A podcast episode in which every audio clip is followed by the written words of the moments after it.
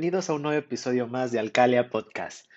Primero que nada, agradecer a todos nuestros escuchas. Los comentarios que he estado recibiendo realmente han sido muy buenos, muy alentadores y realmente pues el último episodio eh, sí, creo que sí generó un poco de controversia, pero eh, realmente me, me agrada el hecho de que, de que haya recibido comentarios de que pues está bien, ¿no? Normalizar lo que es el, eh, autodescubrimiento y pues justamente de eso se trata, ¿no? De cuál es el aprendizaje que tienes durante toda tu vida y pues básicamente es lo que te hace ser, ¿no? Y, y llegar a ese punto de, de introspección y de análisis profundo para poder decir, este es el que soy, ¿no? Entonces, realmente, pues me han alentado muchísimo sus comentarios. Eh, también que cada día, pues los podcasts tengan más y más reproducciones, este, también eso me alenta demasiado. Es es muy gratificante, pero también es este hecho de satisfacción de, de saber que pues lo están escuchando y por lo menos a alguien pongo a pensar, ¿no? Tantito o a preguntarse o a cuestionarse, eh, pues como qué está haciendo, hacia dónde va y todo eso y quizá para ordenar esas ideas. Y de verdad me, me, me llena esa parte y pues me llenan muchos comentarios. Eh, realmente síganlo haciendo, pues estamos pues en un nuevo episodio, ya el penúltimo de esta temporada, ya con el próxima, con el de la próxima semana ya vamos a cerrar eh, eh, esta primera temporada que, que, pues realmente no pensé que se me pasara tan rápido, pero pues aquí estamos, ¿no? Y entonces este sexto episodio se llama Creación. ¿Por qué? Porque justamente eh, creación, porque creo que todo viene desde, desde ese punto, o sea, creación, crear. Eh, creo yo que desde el primer momento de la existencia, por así decirlo, pues fue así el Big Bang, si queremos tomar esa teoría para hacer una referencia simplemente. El Big Bang, pum, de la nada se creó todo, ¿no? Entonces eh, empezamos de, ahí este, esta parte de la creación, ¿no? Y justamente como fui explicando en los demás eh, episodios, eh, que todos tienen su relevancia y todos tienen su importancia porque justamente fui como en este viaje de, de, de autoconocimiento, tanto en lo profesional como en lo personal, y entonces fue lo que, lo que fui como tomando justamente como, como de dónde surge mi visión, o sea, cuál es mi visión, eh, estas personas que han tocado este, mi vida para poder cambiarla y para poder transformarla, este aprendizaje, estas técnicas, este, eh, estas palabras, eh, estas pláticas, o sea, todo eso que, que, que ha estado en mi vida desde el primer momento, este, o primer minuto que, que llegué a esta tierra pues justamente me ha hecho, me ha hecho crecer y me ha hecho aprender, ¿no? Y justamente creo yo que todo, todo, todo es un aprendizaje, pero justamente dentro de este concepto, eh, nosotros mismos creamos nuestra vida, nosotros mismos creamos nuestra realidad. Entonces, pues desde, desde ese principio de que nosotros creamos la, la realidad, por eso es que este episodio lo quiero dedicar a la creación. Ya como tal, eh, justamente de todo eso que ya platicamos, que ya les platiqué, que ya, ya les expuse y les compartí, tanto en lo profesional como, como en la parte este, personal, eh, lleva eso, ¿no? O sea, realmente qué es, qué es lo que estoy haciendo o hacia dónde quiero llevar esto. Y pues vamos a empezar a hablar con, con esta parte de la filosofía, pero tiene que ver mucho con la creación, con la creación de, de hacer, porque básicamente mi filosofía es creación creación de cosas nuevas, creación de cosas diferentes y justamente es como, como la parte fundamental pero sin olvidar justamente todos los temas que ya, que ya he platicado y que pues ahorita les voy eh, a, como a dar un panorama, por así decirlo, de, decirlo amplio de todo esto, ¿no? Entonces, eh, pues bueno, nosotros creamos nuestra propia realidad, creamos nuestra vida y entonces pues también creamos nuestras circunstancias y creamos todo lo que nos pasa alrededor. Entonces, si tenemos esa conciencia de, de, poder identificar qué es lo que está pasando, quizá podemos cambiar nuestro entorno, porque bien dice el dicho, ¿no? O sea, si quieres que cambie tu entorno, primero empieza por ti, cambia tú primero, ¿no? Y, y realmente es cierto, si tú cambias, todo tu entorno cambia, ¿no? No requiere cambiar los demás, sino que requieres cambiar tú para que todo tu entorno cambie y entonces ahí es donde se empieza a generar una mecánica o una dinámica diferente y empiezan a cambiar las cosas, ¿no? Y todo esto va desde el simple hecho del cómo nosotros vemos esa realidad. ¿Por qué? Porque, bueno, ya, ya comenté este, esta parte de las dificultades, por ejemplo, ¿no? O sea, por poner un ejemplo, las dificultades, todos los obstáculos que se tuvieron para llegar aquí, ¿no? Pero si yo hubiese tomado esos obstáculos o, esos impedimentos como realmente eso y, y, me hubiese dejado vencer, pues obviamente no hubiese continuado y no hubiese hecho nada de lo que estoy haciendo ahorita, ¿no? Entonces, ese miedo lo convertí en valor para poder seguir haciendo e, ese, digamos, no reconocimiento, lo, lo, convertí en reconocimiento. Esa aceptación, esa no aceptación de las cosas la convertí en aceptación. Entonces, empecé a hacerlo desde adentro para que justamente eso me alentara a seguir con toda esta parte, toda esta, esta idea loca que, que tenía que muchas personas me dijeron en su momento, no, no se va a poder, no se va a lograr y todo eso, pero pues en mi mente resonaba tan fuerte que, que, yo quería lograr lo que yo quería hacer, lo que yo quería continuar, que era algo, algo que realmente sentía y sigo sintiendo muy, muy dentro de mí, que es algo que, que va a aportar demasiado y, y, que va a hacer felices a las personas. O sea, de verdad que, que es como... Es algo que me llena y es algo que me apasiona demasiado el poder decir que que, que, la gastronomía es algo más allá de simplemente cocinar, de simplemente eh, hacer una receta, incluso más allá de crear, o sea, de crear algo en específico. Y entonces es justamente algo que, que, que me llena y que, y que tengo esta parte de, de, de, vida, de, de, Ay, no sé, estoy como buscando las palabras dentro de mí, pero pero es un sentimiento, o sea, más que, que una palabra, es un sentimiento, algo que, que, desde adentro nace y que justamente recorre todo mi cuerpo y, y hace que haga las cosas, ¿no? Valga la redundancia. Pero es esta parte, este juego interno donde nos ponemos límites o realmente hacemos las cosas, ¿no? Y entonces cuando nosotros empezamos a avanzar, es ahí donde donde realmente se empieza a ver los cambios y se empieza a ver otra realidad, ¿no? Y entonces, a partir de ello, hay que crear nuestra propia realidad para que nosotros tomemos las cosas bien, como un aprendizaje, como, como lo hemos estado platicando, y también como el hecho de que esto nos lleve a otros lugares, a, otro, a, a, experimentar cosas nuevas, a decir cosas nuevas, a hacer cosas nuevas y que realmente podamos expandir nuestra mente y podamos expandir nuestro universo en este punto.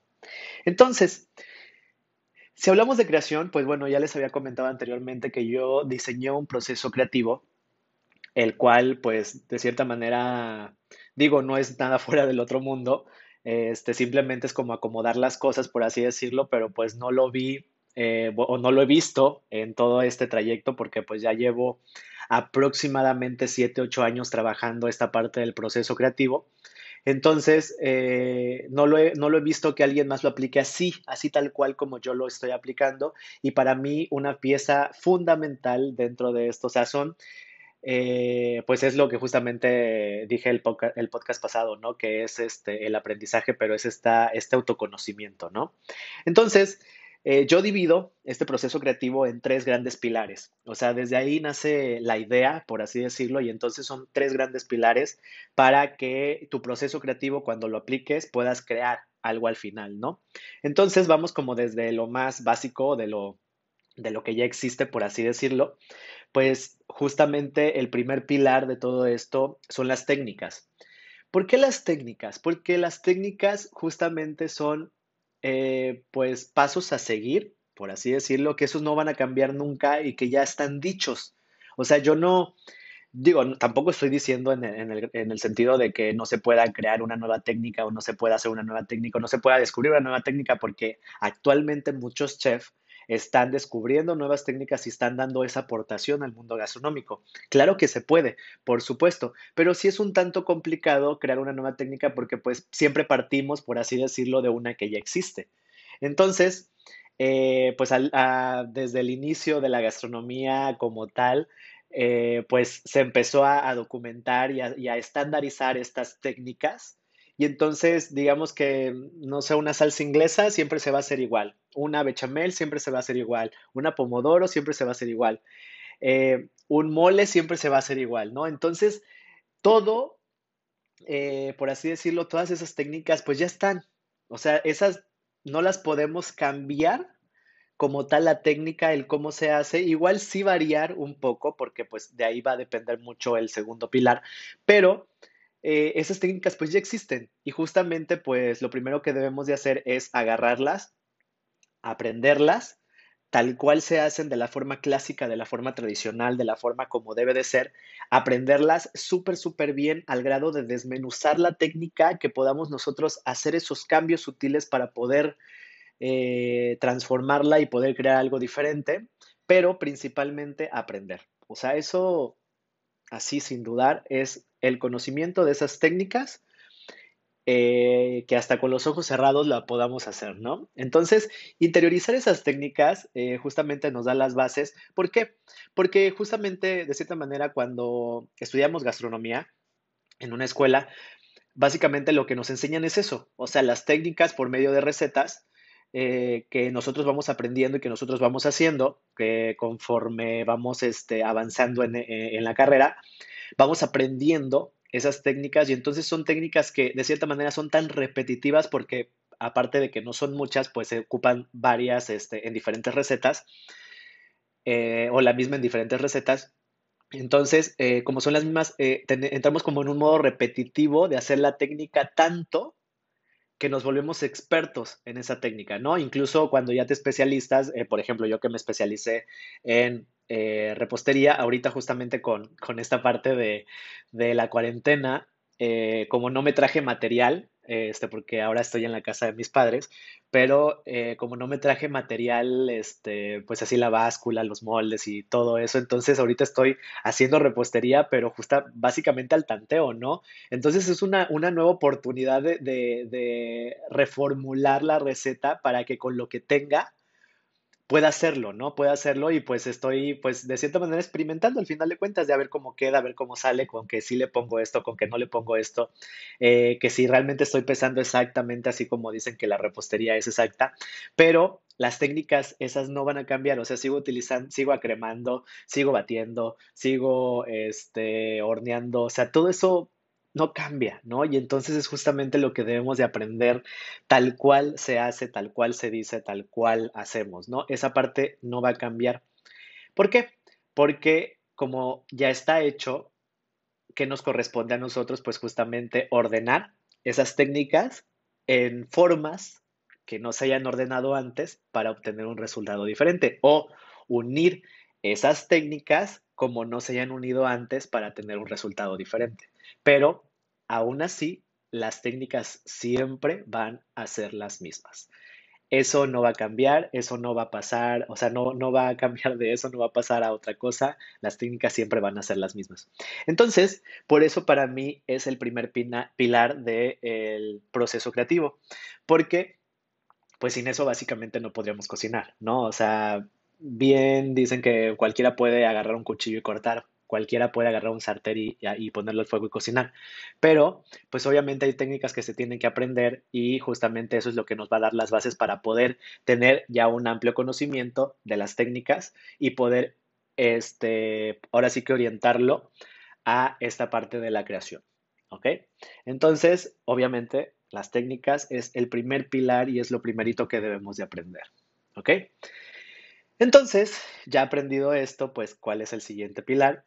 El siguiente paso, pues justamente vamos a subir de nivel, que viene con el sabor. Eh, yo desarrollé una, teoría del sabor eh, en los cuales, eh, bueno, es muy amplia la verdad, o sea, es muy amplia porque pues viene desde sabores primarios, sabores secundarios, este, cómo se complementa, qué potencializa las cantidades, si lo utilizas como sabor, si lo utilizas como complemento, si lo utilizas como lo utilices, ¿no? Eh, que el sabor, básicamente así a grandes rasgos, el sabor no tiene nada que ver con el ingrediente, ¿eh? ¿Por qué? Porque, por ejemplo, vamos a poner un ejemplo muy, muy sencillo. Eh, los cítricos, o sea, los cítricos, este, eh, la familia de los cítricos, la naranja, el limón, la lima, la mandarina, pues obviamente todos tienen niveles de acidez, ¿no? Y vamos, no sé, por poner un ejemplo, desde el más ácido que podría ser el limón hasta el menos ácido que podría ser este, una naranja, ¿no? Pero cada uno tiene sus niveles y todo. Pero una cosa es que yo quiera extraer el sabor a naranja y otra cosa es que yo quiera eh, extraer el, ácido, el sabor ácido de esa naranja. Va a tener aires, por así decirlo, eh, en el retrogusto de naranja, pero yo requiero rescatar la acidez, no el sabor a naranja, ¿ok? Que la acidez es un solo complemento, un solo sabor de todos los sabores que tiene la naranja y es lo que la hace saber naranja. ¿No? Eh, que sepa naranja, ¿no? Entonces, sí es algo complicado, por así decirlo, de explicar eh, pues en tan poco tiempo, pero espero este, darme la oportunidad de, un, episodio completo dedicárselo a esto, sino también, pues justamente doy un taller que, es este proceso creativo, eh, que es un taller, taller, completamente teórico y pues es justamente para desarrollar el pensamiento creativo dentro de la gastronomía. Este, muy pronto voy a dar las fechas ya que pase todo esto, por supuesto, pero, pero qué bonito, qué bonito. Siento de verdad que el decirlo de, la pandemia que esté pasando es que, y decirlo aquí y que en algún momento este, en el futuro lo escuche y, me escuche decir que estábamos en cuarentena, de verdad está muy padre esta parte porque pues de cierta manera es platicar y también no estar fuera del contexto, ¿no? Porque pues el contexto sigue, pero pues no está de más decirles que está el taller y que pues en algún momento cuando ya podamos asistir a, lugares, este pues ya sacaré las fechas y todo, todo podremos, podremos aprender, ¿no? Pero ya de viva voz. Entonces, eh, el sabor, vuelvo a repetir, es el segundo pilar. Ya di como una explicación eh, que pues espero haberme dado a entender. Este, pero eh, el sabor, ¿por qué, es el segundo pilar y digamos que subimos de nivel?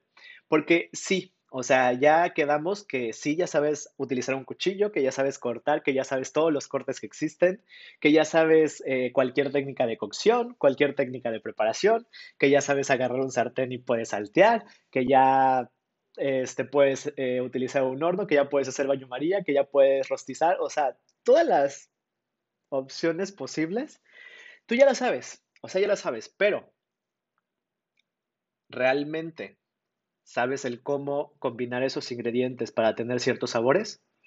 Entonces ahí es donde entra la dificultad. ¿Por qué? Porque yo podría decir, bueno, yo quiero un pollo, por poner un ejemplo muy, muy burdo, este, un, pollo rostizado, pero le voy a dar sabor a naranja. Mm, ok, ¿cómo se lo vas a dar? ¿No?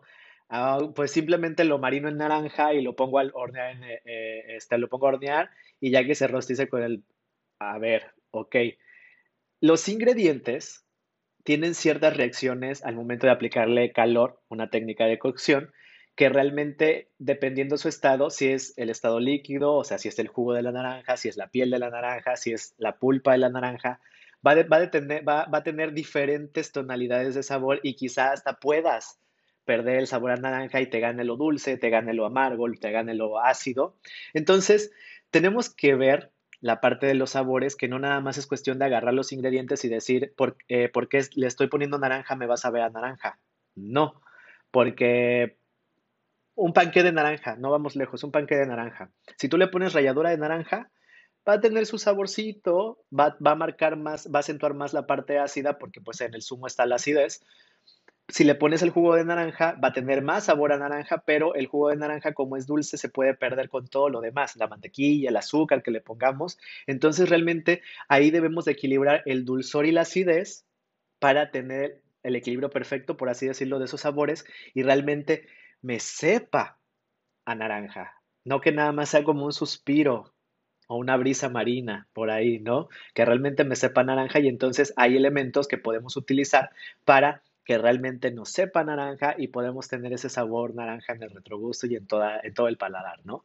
Entonces, vean cómo, de cierta manera, digo, aquí lo estoy explicando así como muy, muy rápido, pero vean cómo, cómo realmente es difícil eh, poder siquiera pensarlo, de cómo, o sea, cómo voy a extraer los sabores de, de, un alimento si siempre me han dicho que pues si quiero que sepa eso, pues le pongo eso, ¿no?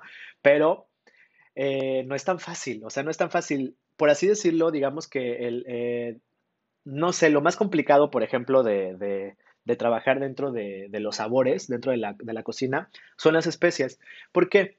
Porque las especias tenemos, eh, son tan fuertes, o sea, son tan intensas en sabor, que si le ponemos poquito, no sabe. Pero si le ponemos un granito más de lo que le pongamos, o sea, nos pasamos por un solo granito, ya se nos arruinó porque ya sabe demasiado a eso, ¿no? Entonces, esa combinación, o sea, cómo llegar a eso, pues justamente es llegar a conocer el sabor. Primero, si estamos hablando de clavo, conocer el sabor a clavo, conocer el olor a clavo, conocer el clavo, o sea, a, su máxima expresión. Y después, situar ese sabor, o bueno, e, ese, ese, el sabor del clavo, extraerle los sabores, porque pues bien sabemos que el paladar solamente detecta este, cuatro sabores que son los básicos. Hay otros que, pues, dependiendo las teorías, pero cuatro sabores que son básicos. Entonces, eh, el clavo, o sea, yo lo puedo comer, pero en mi boca no me va a saber a clavo. O sea, me tiene que saber a lo único que detecta mi boca, que es salado, este, dulce, ácido o amargo tan tan, no va a haber otra cosa. Entonces, yo tengo que entender a qué sabe el clavo, porque el clavo no sabe a clavo. Entonces tengo que desarrollar ese sentido del gusto donde realmente pueda yo descifrar el sabor al momento de probarlo y entonces, ah, bueno, tiene notas amargas, tiene notas ácidas, tiene notas saladas, pero a ver, me sabe más a esto, me, me sabe más al otro. También depende del estado de maduración, depende si lo tuesto o no, depende, o sea, todo eso va a dar una gama de sabores impresionante e infinita, porque todo, todo, todo se puede combinar. Hay teorías en las cuales nos dicen que, ciertas cosas, o sea, ya hablando hasta de, de una manera molecular, que ciertas cosas solamente son compatibles en sabor con ciertas cosas, pero estamos hablando de un grado molecular. Si nosotros le hacemos caso, por así decirlo, a eso, que solamente, no sé, la trufa blanca con el chocolate blanco son la única opción posible para poder, este, bueno, combinarlas eh, y que sea la perfecta armonía de sabores y todo eso. Si nosotros le haríamos caso a eso, pues realmente estaríamos limitados a una sola cosa, ¿no? Cuando, desde mi pensar y de acuerdo a la teoría, todo tiene un punto de unión. O sea, yo puedo eh, unir hasta los más, o sea, los, los elementos más o los ingredientes este, más diferentes, no sé, sal y azúcar, voy a encontrar un punto de unión donde van a combinar perfecto, pero justamente lo tengo que buscar. Tengo que desarrollar el sentido del gusto, tengo que analizar con el sentido del gusto todo lo que estoy comiendo, todo lo que estoy probando. Tengo que eso que ya sé de las técnicas, aplicarlas. ¿Por qué? Porque, no sé, volvemos al ejemplo de la naranja. Quiero realzar lo dulce de la naranja. Ok, entonces, primero que nada, de sus estados de maduración, ¿cuál es el que más dulce está? Pues el sobremaduro. Bueno, este no, bueno, ajá, el sobremaduro. Ya que está el sobremaduro, bueno, ahí está, ya tengo mi, mi sabor más dulce, entonces, ese, ¿cómo lo voy a potencializar todavía? O sea, o lo horneo, lo aso, lo hiervo, o sea, ¿cuál va a ser la técnica adecuada de cocción para que yo pueda sacar ese dulzor de la naranja que requiero. ¿No? Entonces, realmente es un, o sea, un trabajo impresionante de, poder este, distinguir todo eso porque eh, literal no es nada más agarrar así como, como decir, ay, si le pongo esto, o sea, estoy haciendo esta preparación y si le pongo, le pongo, digo, quizá puede, ¿no? Porque también parte de la experimentación y parte del, del sentido común, ¿no? Eh, pero cuando ya estamos hablando de un sabor específico que nosotros queremos darle algo, entonces sí tiene que ser súper, súper, súper analizado, porque nosotros siempre eh, bueno, no sé si han dado cuenta cuando intentan crear, siempre nos vamos como a lo que ya conocemos, ¿no? Por ejemplo, eh, he visto, bueno, eh, dentro de las clases que doy, siempre dejo como, como exámenes finales, este, exámenes creación, ¿no? Entonces, la, la idea de que hagan el examen creación, no sé, por ejemplo, pastelería, ¿no? De que hagan un, un, examen donde exploten su creatividad y que sea un pastel que no exista, o sea, que no exista, que no exista. Entonces, muchos se van como a lo seguro, o sea, pasteles de frutas, eh, pasteles de semillas, o sea, ¿por qué? Porque en algún momento quizá esa combinación no la han probado, pero ya probaron el bizcocho de almendra, ya probaron el bizcocho de queso, ya probaron este, el bizcocho de, de, café, las tres leches de, de, café, de vainilla, de chocolate, de fresa, de todo eso, ¿no? Entonces, como que se van a, a sabores eh, como muy, muy familiares y entonces eh, es ahí donde, donde puedes eh, como caer en lo mismo, ¿no? A lo mejor lo presentas diferente o a lo mejor le agregas un ingrediente extra, pero realmente es algo que ya conocemos, ¿no? Y también puede fallar en la ejecución. Por ejemplo, eh, por, bueno, por ponerles un ejemplo de, un pastel, ¿no? en uno de los exámenes, una alumna me presentó un pastel que era un panque de vainilla con trozos de, tocino e iba con una crema este, de queso crema, vale la redundancia, este, y e iba adornado con, tocino este, eh, crujiente y también con papas, este, papas fritas, ¿no? Entonces, la idea, o sea, funcionaba, ella aparte tenía este, miel de maple, ¿no? la idea funcionaba como un desayuno americano. O sea, los pancakes, eh, la mantequilla, el maple, el tocino, eh, la papa hash brown, ¿no? Tan tan. O sea, allí está el desayuno americano. Pero la idea era cómo lo transformaba a, ese pastel para que realmente funcionara en conjunto y que realmente yo sintiera esos sabores, ¿no? Y que al final de cuentas no es que yo estaba sintiendo, no es que yo sintiera que estaba comiendo un desayuno americano, sino que realmente estaba comiendo un pastel con esos sabores, o sea, que no lo relacionara tampoco. Entonces lo pudo lograr, ¿por qué? Porque al pan que le puso, aparte de la mantequilla, le puso la grasa del tocino, le puso trozos de tocino, el queso crema lo, le puso la parte salada, que le, porque lo acompañó con, con, con un poco de chile chipotle y también lo acompañó con un poco de hierbas. Entonces, esa combinación, y aparte las papas crujientes, saladas, y entonces la parte dulce que, que, estaba en el panqué con esa grasa.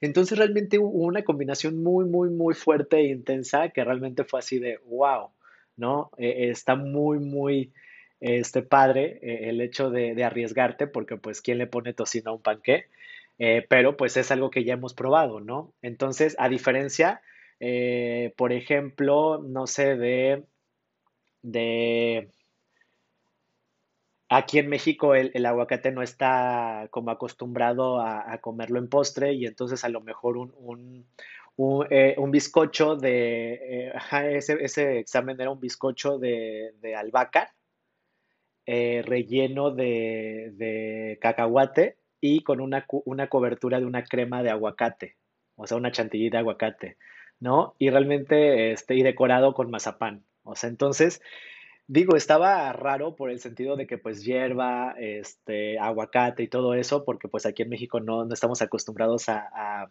al aguacate dulce, pero realmente era algo completamente diferente, algo que, que no había comido antes junto, y entonces eh, el sabor sí combinaba, ¿no? O sea, porque teníamos esa parte amarga, esa parte dulce, esa, esa grasa del aguacate, y entonces todo combinaba muy, muy bien, porque había elementos eh, que de cierta manera combinaban, pero pues obviamente que ya al momento de la ejecución con las técnicas, pues puede que no, que no funcionen, ¿no?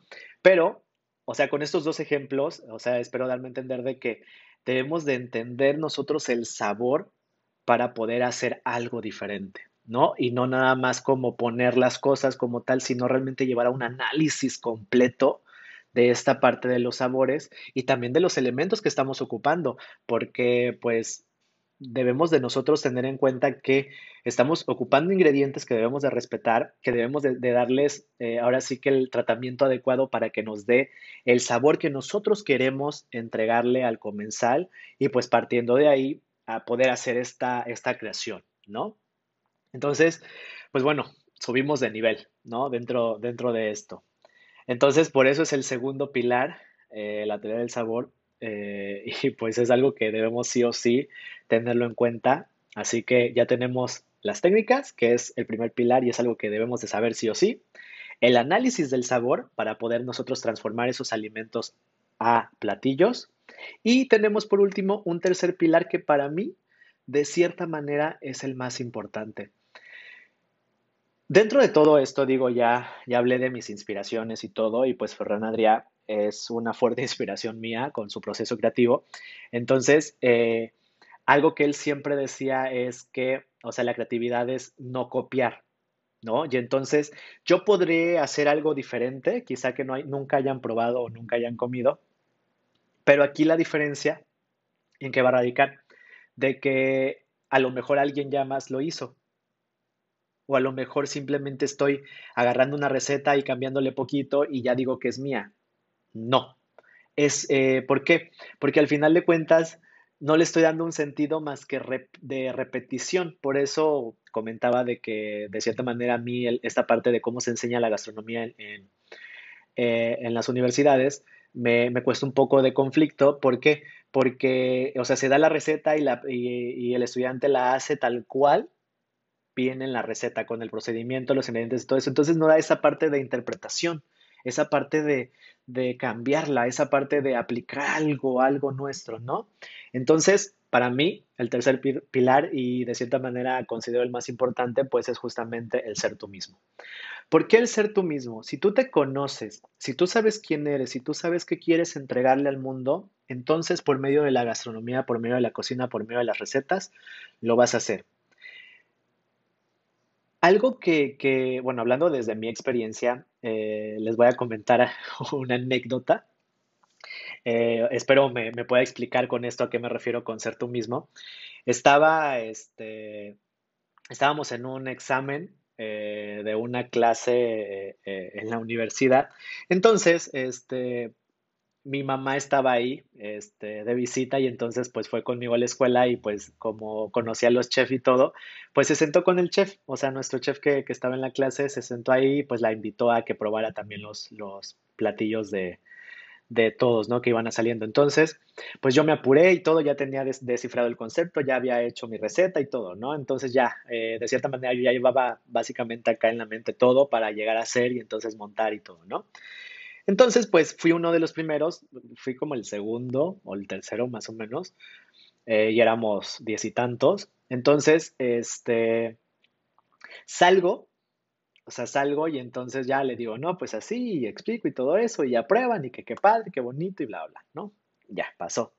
Entonces, me meto y entonces, pues yo adentro estaba limpiando y entonces mis compañeros eh, me empezaron así como, oye, Jonathan, ¿me ayudas? O, oye, Jonathan, esto, o cómo le hago aquí, o cómo puedo presentar aquí, o esto. Y entonces me empecé a meter, a ayudarle a mis compañeros, digo, desde su perspectiva, o sea, de lo que, de lo que estaban haciendo. Y entonces yo simplemente, pues, en lo que me pedían ayuda, pues yo con mucho gusto les ayudaba, ¿no? Entonces eh, les, les comentaba así de, bueno, le, probaba las cosas, o que le falta esto, o que le puedes poner esto, o, o montalo así, o prepáralo así, o así, así, ¿no? Entonces todo, todo fue como, como muy rápido y natural, ¿no? Entonces empezaban a salir mis compañeros y entonces así como al cuarto, quinto, ya después de todo eso me manda a llamar el chef, ¿no? Y entonces yo así de, ajá, y estoy ahí, me dice, Jonathan, siéntate por favor acá con tu mamá, ¿no? Siéntate con tu mamá y yo así de, sí, sí, está bien, gracias. Y ya me siento y entonces yo así de, ¿qué pasa, no?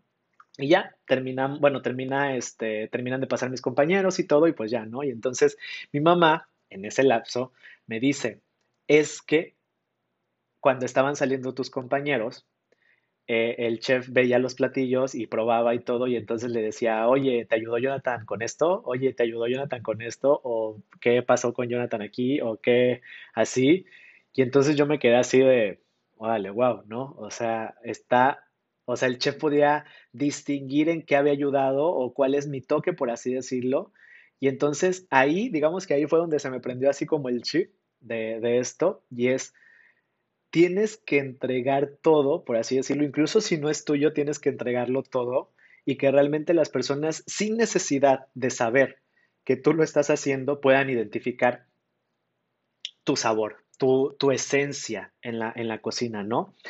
Ya después de eso, justamente muchas, muchas, muchas de las personas que, que prueban, este, prueban eh, lo que yo hago, me dicen, es que esto sabe a ti, o sea, ajá, pero ¿a qué sabe? Es que está muy rico, pero, pero sabe a ti, o sea, e, e, es algo muy característico de ti, o sea, inmediatamente se, se da uno cuenta cuando, cuando están probando algo tuyo, ¿no?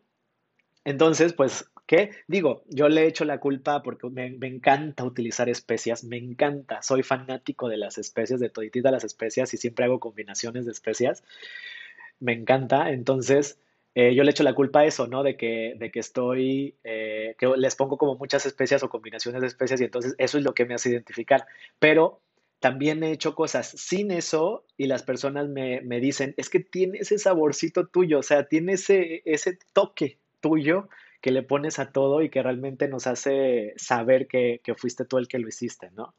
Entonces, con esto, o sea, con, con este ejemplo este, propio, o sea, quiero dar a entender que lo más importante es poder conocerte y poder transmitir esa parte de lo que eres, de, esa esencia que tú eres, de lo que quieres lograr. Y por eso les comentaba con, el primero que cuál es la, visión, o sea, mi visión gastronómica, cómo inició, o sea, desde cuándo yo me, me, me, enfoqué en la gastronomía y cómo qué fui aprendiendo y todo eso, para tener esa visión, o sea, lo que yo creía de la gastronomía. Y ahora con todo lo demás que he aprendido y todo lo que ha pasado en mi vida, cuál es mi filosofía de, vida y cuál es mi filosofía gastronómica, ¿no? Y justamente es eso, el hecho de poder impregnar o quitarte literal un pedacito de ti para dejarlo en cada platillo y que las personas puedan identificar que tú lo hiciste, o sea, que es tuyo y, que tiene esa intención, esa magia, e, esa historia incluso, esa intención de, de, que realmente tiene vida propia, o sea, vida propia. Entonces, esto creo que no se podría lograr si no hubiese ese trabajo de, introspección y de autoconocimiento para poder compartir lo que somos y también todo este trabajo pues mental, intelectual, por así decirlo, de análisis, de comprensión, de introspección, para que lo puedas sacar, o sea, esto que traes dentro, exteriorizarlo y pues qué mejor que con la comida, ¿no?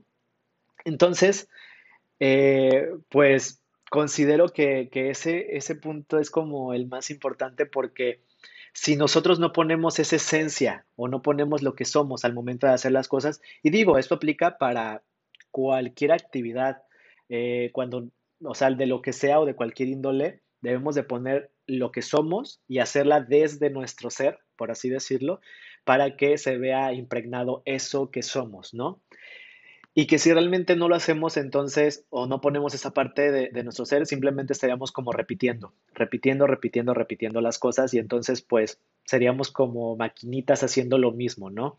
Entonces, eh, claro que, los chefs este, que, que han dado de qué hablar durante los últimos pues 20 años, básicamente, pues son esas personas que han descubierto quiénes son, y cómo lo pueden aplicar dentro de, la gastronomía y entonces hacen cosas únicas que inmediatamente tú lo ves y dices es de tal chef. O sea, ni siquiera lo pruebas, inmediatamente tú ves la imagen y dices él es, lo creó tal chef. ¿Por qué? Porque ya tienen ese sello característico y tienen esa, esa imagen, tienen esa idea, eh, eh, transmitieron tan bien lo que son que ya en cualquier cosa que hagan, pues queda plasmado su ser. ¿No? Entonces, pues justamente eso es lo que lo que para mí es muy importante y que es pilar sobre esta filosofía y justamente pues parte de lo que es Alcalia, ¿no? Este, que, que pues Alcalia es una extensión de mí, o sea, podría llamarlo hijo, podría llamarlo idea, podría llamarlo de muchas maneras, ¿no? Pero, pero Alcalia simplemente considero que es una, una extensión de mi corazón y ahí es donde pongo, o sea, todo lo que siento, todo lo que pienso, todo lo que hago ahí y lo materializo por medio de la comida, ¿no? Y entonces, pues hay recetas, digo, ya hablando en, el, en la palabra de, de, este podcast que es creación, eh, quiero compartirles dentro de este proceso creativo y pues a lo que he llegado, pues digamos que, que, digo, he creado muchísimas, muchísimas recetas, este, algunas que han quedado en el, en el olvido, otras que sigo haciendo, pero una de las recetas, eh, pues de cierta manera icónicas y, que tienen un valor, eh, bueno, tiene un valor impresionante para mí y que pues eh, muchas personas han probado esa receta, pues digamos, bueno, cómo empezó, tiene más o menos siete años, seis años, algo así, que creé esta, esta receta, pero esta receta yo la diseñé, o sea, la diseñé para mí, o sea, es la única receta que yo he creado que ha sido como un regalo para mí, o sea, de mí para mí, ¿no? Y esta receta, bueno, esta, esta receta eh, se llama la galleta triste que pues en Instagram eh, hay algunas fotos de, de, esa galleta. Es una galleta de avena con muchos ingredientes. Este, pero, ¿qué es lo especial de esta receta? Principalmente, esta receta se llama galleta triste porque yo la hago cuando estoy triste. O sea, cuando pasa algo en mi vida que realmente es devastador y que realmente es algo que, que me tumba, por así decirlo, y que realmente es así de, me acaba completamente y me deja hundido, por así decirlo, la hago. Pero no es de que estoy pensando en hacerla así de, ay, sí, estoy triste y voy a hacerla. No, no, no, no, no, no funciona así. Es de que estoy triste y estoy como en esa, en esa tristeza, en esa depresión o lo que sea, y entonces solito empiezo así como a buscar los ingredientes, así de abro mi alacena y a ver, tengo avena, tengo esto, eh, no, me falta la mantequilla, tengo que pasar a comprarle todo eso. O sea, es, es instintiva, o sea, mi, mi, mi mismo sentimiento mueve a mi cuerpo para hacerla, ¿no? Aparte de todo esto, o sea, que es su característica principal, hago muchas, porque por lo general siempre hago entre 30 a 40 galletas, y solamente me como una. O sea, solamente me como una. Me la como y de cierta manera es como, como decirme, todo va a estar bien. O sea, todo va a estar bien. Cómela, es un regalo que, que me hago, que te hago, y todo va a estar bien. O sea, todo va a estar bien, perdón, pero pero es, es, muy emocional, o sea, esta receta es muy emocional. Y entonces es así como un todo, todo va a estar bien, ¿no? Y entonces, ¿qué hago con las demás galletas? Eh, agarro y las regalo. Las regalo porque para mí algo, algo que me hace sentir muy bien es justamente ver esa reacción de felicidad en los demás. O sea, si yo puedo aportar un granito, o sea, de felicidad en las personas, pues justamente lo hago sin pensarlo, ¿no? Y entonces es, es lo que hago. O sea, todas las demás las regalo y solamente me como una. Y pues es muy especial para mí esta receta, ¿no? Muchas personas la han probado y entonces pues aquí viene de cierta manera lo gracioso porque no la hago, o sea, esa galleta no la hago, definitivamente no la hago si no es el momento este, así que me sienta así, o sea, si no, mm, por nadita la hago del mundo, ¿ok? Entonces, pues todas las personas que la han probado, o sea, sí literal me han dicho, este, no, pues que te vamos a hacer sentir mal para que las hagas, o sea, te vamos a hacer sentir triste para que las hagas, ¿no? Les digo, pero no funciona así, ¿no? O sea, no es así como que me hagas algo y ya voy corriendo a hacerlas, ¿no? Este, o me han dicho así de, no me importa cuánto cuesten, tú haz, o sea, y hazme tantas, o sea, no importa cuánto cuesten y todo eso. Digo, por los ingredientes que le pongo, pues si las decidiera vender, sí saldrían un poquito caras, pero si las vendo, pues ya perdería la esencia de esta receta y pues de este regalo que me hice a mí que es tan importante para mí, ¿no? Entonces, no la vendo, o sea, simplemente no la vendo, pero todos los comentarios que me han dicho y aparte las reacciones siempre han sido positivas, o sea, de muchas personas, de muchas, de muchas personas que han probado esta galleta, me dicen que es su galleta favorita y que jamás, jamás en la vida han probado una galleta que se le parezca, ni siquiera que le llegue, o sea, tantito. Y entonces, cuando me dicen eso y veo su expresión, realmente entiendo que todo esto que he estado desarrollando del proceso creativo, de, este, de este, sentir las emociones, de esta creación de recetas eh, con, con, con una intención, con un sentimiento, con una emoción, con una historia, realmente sí se puede y lo vale, ¿no? porque justamente no es tanto nada más el sabor, sino justamente todo lo que conlleva esa receta, porque aunque se llame galleta triste, es justamente para hacer feliz, ¿no? A las personas. Entonces, es como mi galleta favorita y, pues lo acabo de decir de muchas personas, pero sí es, es algo que, que, que pues es muy mío y, muy poquitas personas lo, lo sabían, ¿no? Las, las personas que lo han probado, ¿no? Lo, lo saben este, pues ahora se los comparto a ustedes y pues de cierta manera es, la, es una de las recetas que traigo así como estandarte de decir si se puede, si se puede dar una intención, si se puede dar un sentimiento, si se puede crear felicidad con la comida. O sea, todo esto es posible y entonces simplemente hay que desarrollarlo y hay que llevarlo a ese grado de intención donde todo lo valga, ¿no? Y, y, y todo lo sienta y todo lo haga. O sea, de verdad que es, impresionante y pues justamente es la creación que les quería compartir. Digo, más adelante les voy a compartir otras creaciones que llevan otros procesos y que llevan otras cosas, pero digamos que esta es como mi creación más personal y mi creación más, más emocional de todas. Y pues bueno, eh, hasta aquí con, esta parte del proceso creativo y pues llegar justamente a cómo se llama el episodio de creación y pues la creación de la galleta triste, ¿no? Pero eh, pues justamente cuando damos desde lo que somos, lo que hacemos para compartir es pues básicamente nosotros, una extensión de nosotros.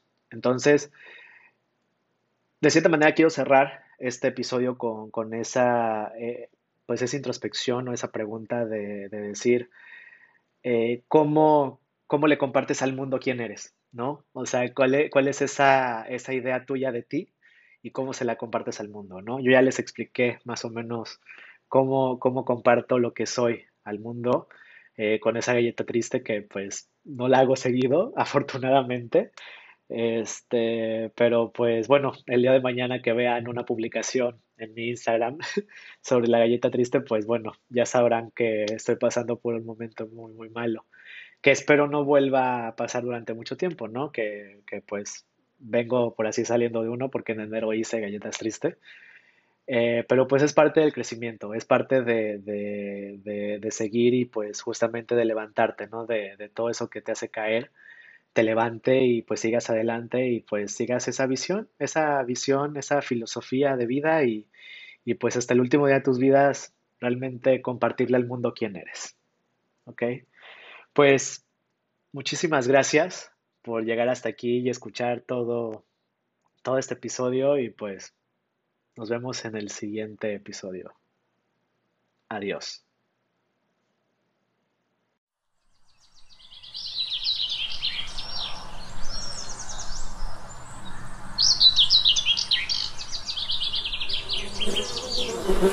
Thank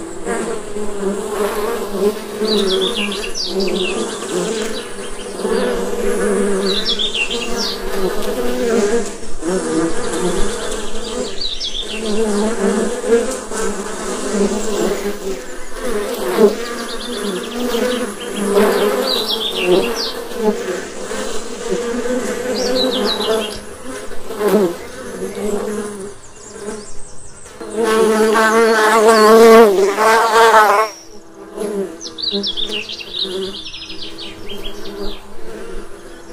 Mm-hmm.